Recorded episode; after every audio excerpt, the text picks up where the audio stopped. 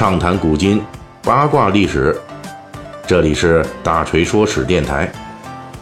我们的其他专辑也欢迎您的关注。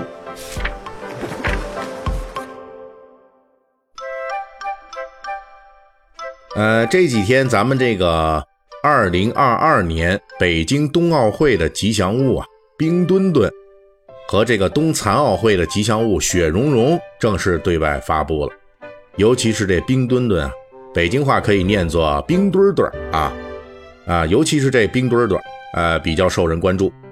那么，这是中国2008年北京奥运会的福娃设计之后啊，再一次推出的奥运吉祥物。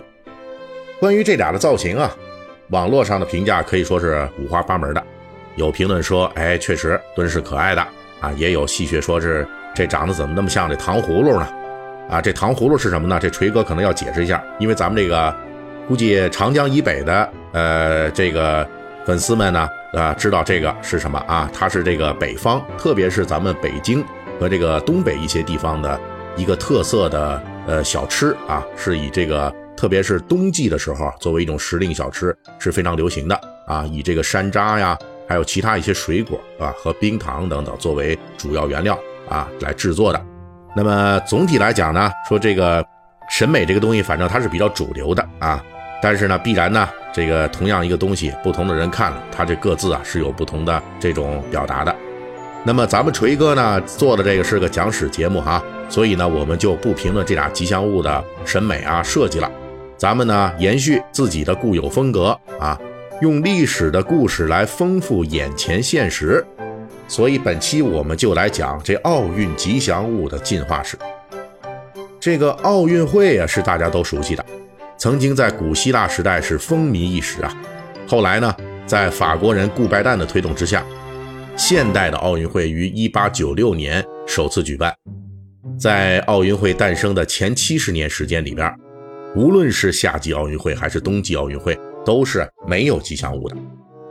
历史上的第一个奥运吉祥物诞生于1968年的法国格勒诺布尔冬奥会。当时法国人就提出，一定要为这次冬奥会啊增加一些以前没有过的元素。那么法国人为什么要这么干呢？哎，因为这次冬奥会啊有六个国家竞争申办，法国呢是从加拿大、芬兰。美国、日本和挪威这几个申请国中硬杀出来，最后取胜啊，非常不容易。所以法国人呢觉得咱们一定得搞点事儿啊，纪念一下。于是就有了奥运会历史上的一个吉祥物啊，滑雪小人舒斯。这个舒斯啊，造型比较简单，用我们的理解呢，这个挺像是一个就一颗这冰糖葫芦，或者说是一个涂红了的大南瓜啊。直接就扣在一个正在滑雪的这个人的头上，然后呢，这个舒斯作为历史上第一个奥运吉祥物啊，不太成功，失败了。嗯，失败的原因呢很多，比如说它这个造型简单，而且缺乏法国传统的文化元素，还有呢，就当事人对奥运吉祥物这个概念也不是特别熟悉。总之呢，就是各种不利因素都凑一块了，结果呢，这个。吉祥物舒斯就根本没有流行起来，它也一度被认为是不属于这个官方正式的这种奥运吉祥物。直到四年之后的1972年，德国慕尼黑夏季奥运会上，第一版官方的奥运吉祥物瓦尔迪诞生了。它是慕尼黑所在地区常见的德国纯种小猎犬为原型，那样子很可爱了，而且用这小猎犬的灵活和坚韧啊。来寓意奥运健儿的拼搏精神，属于第一代中规中矩的设计，但是他这运气呢也不太好。那一届奥运会呢，发生了恐怖分子袭击运动员的黑九月事件，这种坏事儿发生了，那自然要找人背锅呀。而这刚刚出来的吉祥物瓦尔迪就成了替罪羊之一，被人批评说吉祥物不吉祥。所以瓦尔迪虽然是史上第一个正牌的。奥运吉祥物，但是在天上掉下来的黑锅面前啊，这他也是无能为力的。不过这瓦尔迪毕竟开创了奥运会的吉祥物之路啊，从此奥运吉祥物就成为历届这夏季奥运会和冬奥会的官方必备了。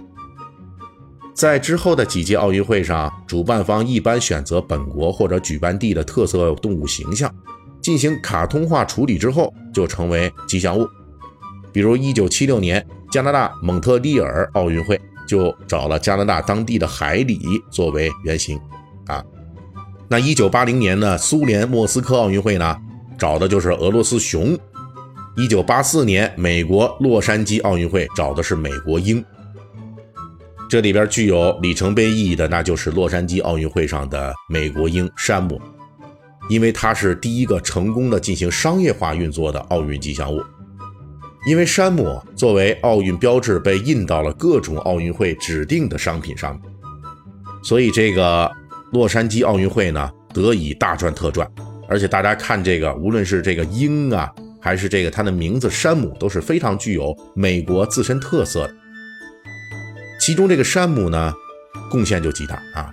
那么光是说这个山姆玩偶啊，当时就一共是卖了有一千万，直接收入就两亿多美金。从此呢，一举奠定了吉祥物对奥运会的最大价值。那么奥运吉祥物就是奥运会周边产品中最赚钱的。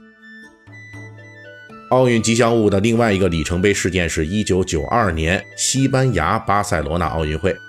因为在此之前啊，历届奥运会的吉祥物的特点都是在本国传统动物的基础之上进行卡通化、拟人化。但是这次奥运会呢，西班牙设计的科比就完全的走了另外一个路数，